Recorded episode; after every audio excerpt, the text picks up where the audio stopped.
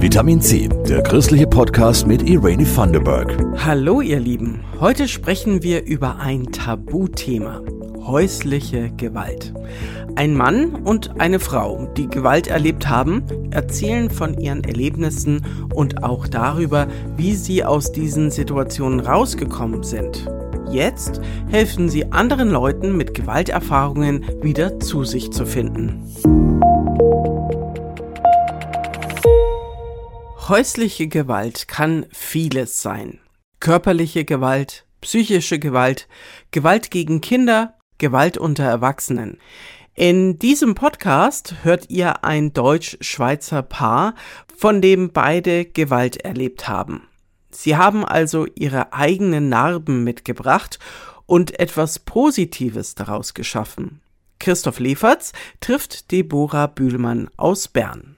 Deborah Bühlmann ist Juristin, Schauspielerin, 41 Jahre alt. Ich hatte eine Beziehung, die ähm, übergriffig war, auch durch körperliche Gewalt und halt Kontrolle. Ich war sehr jung, als ich in diese Beziehung gekommen bin. Ich hatte schon ein Kind und habe dann diesen Mann kennengelernt, der sehr freundlich war und sich auch sehr rührend um das kleine Kind gekümmert hat. Und das war eine Seite der Beziehung. Viele Geschenke und gleichzeitig war die Person auch überfordert und mir halt auch unterlegen vom Bildungsniveau und vom Selbstwert her. Von Anfang an gab es viele Konflikte in der Beziehung. Ein Beispiel. Wir waren in der Oper mit anderen Familienmitgliedern und ich habe ihn dann gefragt, was er zu trinken haben will. Er hat dann gesagt, eine Cola. Dann ist er aufs Klo gegangen und dann habe ich die anderen gefragt und die wollten einen Sekt. Dann habe ich das gekauft und als er zurückgekommen ist, war er halt der Einzige mit einer Cola und er hat sich dann von mir herabgesetzt gefühlt und hat da eine ziemlich große Szene gemacht, was mir da einfällt, dass ich ihn so hinstelle, dass er nur eine Cola kriegt. Das klingt banal, aber so fängt häusliche Gewalt an, eine Person schlecht machen. Am Tag vor der Hochzeit warnt ihre Mutter, jetzt kannst du noch zurück. Oder dann kam er heim, schlecht gelaunt und hat mich runtergemacht, weil ich angeblich extra die falschen Joghurts gekauft habe. Es ging dann so weit, dass kurz nach der Hochzeit, äh, dass ich den, den ersten Schlag ins Gesicht gekriegt habe und die Gewalt, die ging dann auch weiter aber man merkt es nicht sofort, dass man da irgendwie gefangen wird. Und plötzlich merkst du, ich bin so tief drin, ich komme da nicht mehr raus. Sieben Jahre lang eskalierte die Gewalt hinter verschlossenen Türen und Gardinen. Wunden, sichtbare und unsichtbare. Und dann kommen eben immer so kleine Szenen hinzu. Ich als Betroffene, als Opfer habe dann immer wieder gedacht, spinne ich oder was ist hier genau los? Das ist genau der Punkt, wenn du Gewalt erlebst, wird ein Umfeld geschaffen, wo das Opfer irgendwann denkt, hey, ich spinne, ich bin nicht mehr klar, mir wird mein Hirn frittiert. Er überhäuft sie mit Entschuldigungen, Blumen, Liebesbekundungen, Geschenken. Deborah hat geglaubt, alles wird wieder gut. Außerdem. Also, oh, das ist so schwierig. Ähm, ich habe als Teenager auch einen sexuellen Übergriff erlebt und war sicher von daher auch, also ich war Übergriff gewohnt, sage ich jetzt mal dumm. Also wenn du mal sowas erlebst, bleibt es irgendwie schwierig, ein Teil deines Lebens. Dann war ich der festen Überzeugung, dass dieser Mann wirklich mein Mann ist. Gewalt ist auch Manipulation oder Exzesse.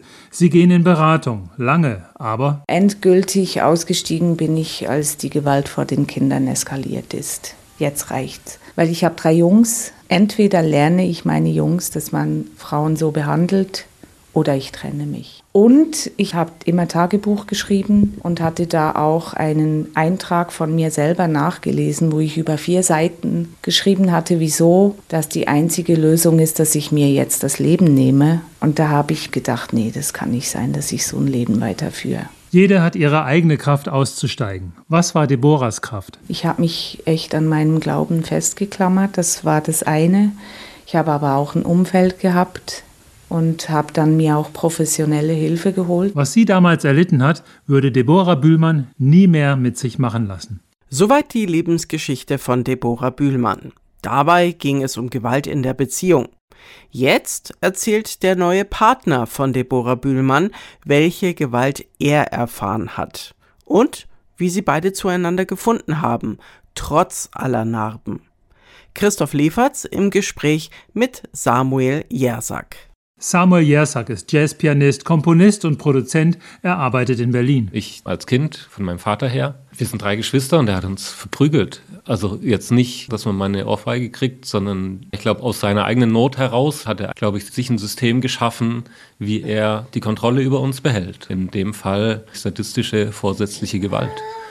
Äh, mit dem Stock oder manchmal auch mit einem Stromkabel oder so. Der ältere Bruder probierte es mit Gegenwehr, noch mehr Prügel. Die Schwester wurde nur psychisch misshandelt, aber lebt in der Angst, es könnte auch sie treffen. Die psychische Gewalt war, dass er hinterher mir erklärt hat, warum er mich jetzt verprügeln musste. Wenn das einem Kind passiert, kann es ja nicht das intellektuell begreifen, oder? Man begreift es emotional, dass einerseits der Vater einen verprügelt und andererseits der Vater einen ja auch lieb hat was ist jetzt die Wahrheit? Da findet ja eine Abspaltung statt. Und ich bin der Jüngste. Ich habe sehr schnell verstanden, was ich machen muss, um zu funktionieren. Persönlichkeitsanteile abspalten, nur noch funktionieren, das sind heftige Folgen fürs ganze Leben. Warum sein Vater das tat, kann Samuel nur raten. Er ist, glaube ich, auch sehr streng erzogen worden und auch geschlagen worden und hatte, glaube ich, schon die Idee, es anders zu machen. Und wir haben jetzt selber Kinder und ich sehe ja bei meinen eigenen Kindern die Überforderung, wenn ich merke, er macht jetzt nicht das, was ich will und manchmal ist es wichtig, dass er das macht, was ich will, zum Beispiel wenn wir über die Straße gehen und wie reagiere ich da drauf.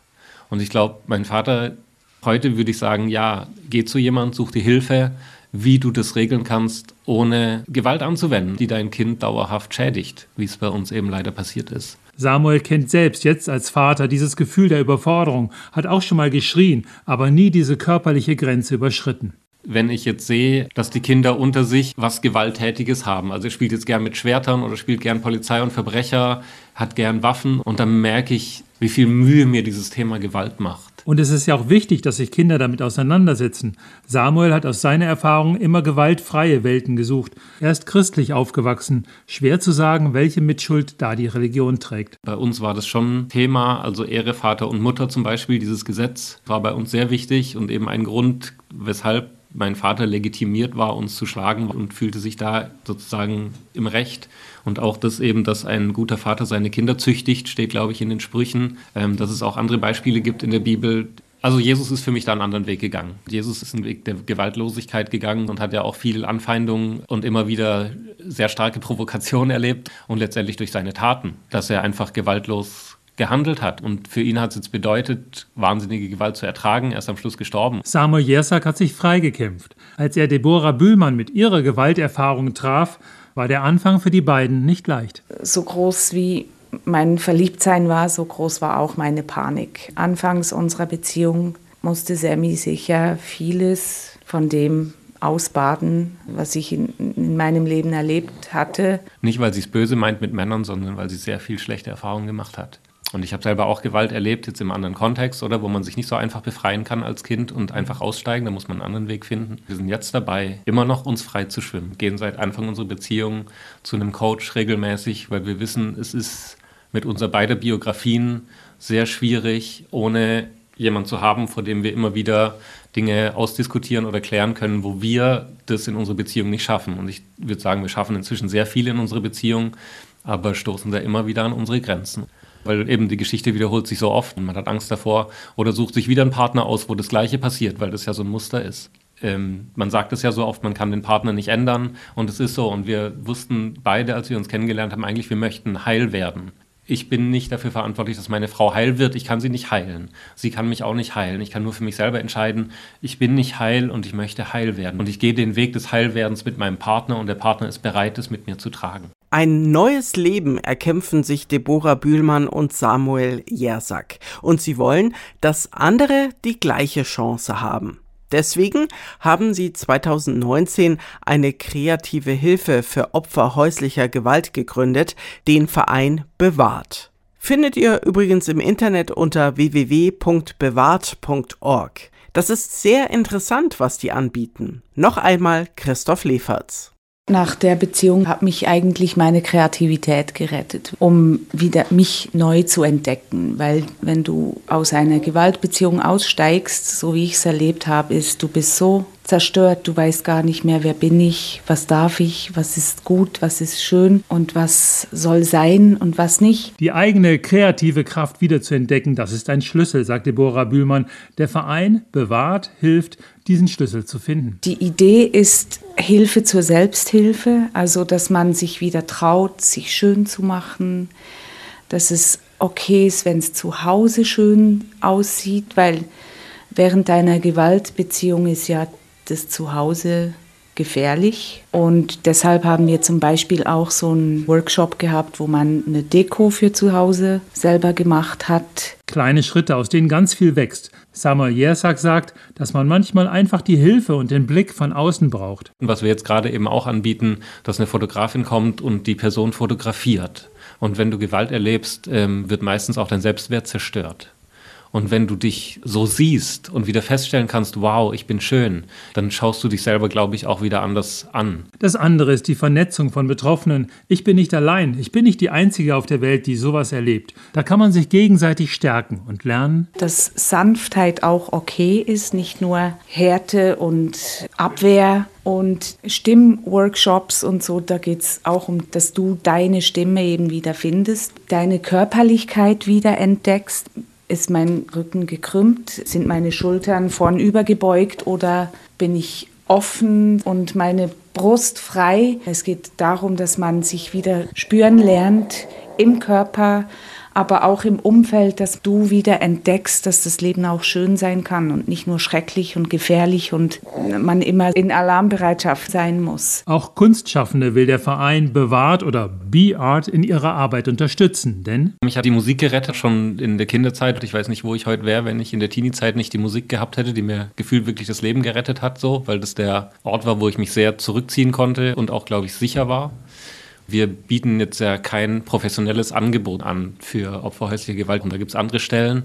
Aber bis man da hingeht, ist manchmal das eine sehr hohe Hürde. Man weiß gar nicht, bin ich überhaupt davon betroffen? Ist es normal? Ist es nicht normal, was ich erlebe?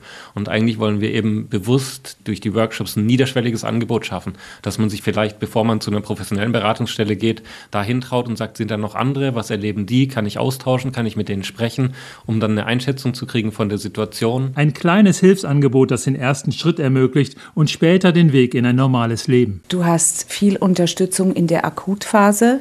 Es gibt auch Frauenhäuser, wo man hingehen kann in dieser Zeit. Aber was halt fehlt, ist längerfristig, dass danach in meinem eigenen Leben, als das schon Jahre her war, es gibt so Momente, da bin ich total leer ich versinke und ich weiß gar nicht, was los ist. Deborah Bühlmann und Samuel Jersak mit ihrer ehrlichen Geschichte zur häuslichen Gewalt. Und hier nochmal die Internetadresse, über die ihr den beiden auch schreiben könnt: www.bewahrt.org. Verlinken wir euch auch in den Show Notes zu dieser Folge. Ausdrücklichen Dank an Samuel und Deborah fürs Erzählen eurer Gewalterfahrungen und eure tolle Initiative für Gewaltopfer. Vielen Dank an die Redaktion. Die machen Christoph Leferz und Jasmin Kluge. Und euch danke fürs Hören, Teilen und Kommentieren unseres Vitamin C Podcasts. Heute noch der Hinweis zu unseren Social Media Kanälen. Folgt gerne Sonntagsblatt auf Instagram und Facebook. Dort gibt es Infos rund um diesen und andere Podcasts aus unserer Redaktion. Mein Name ist Irene Vanderberg. Bis zum nächsten Mal. Das war Vitamin C, der christliche Podcast. Für Fragen oder Anmerkungen schreibt uns an pod-vitaminc.epv.de. Vitamin C, jeden Sonntag neu.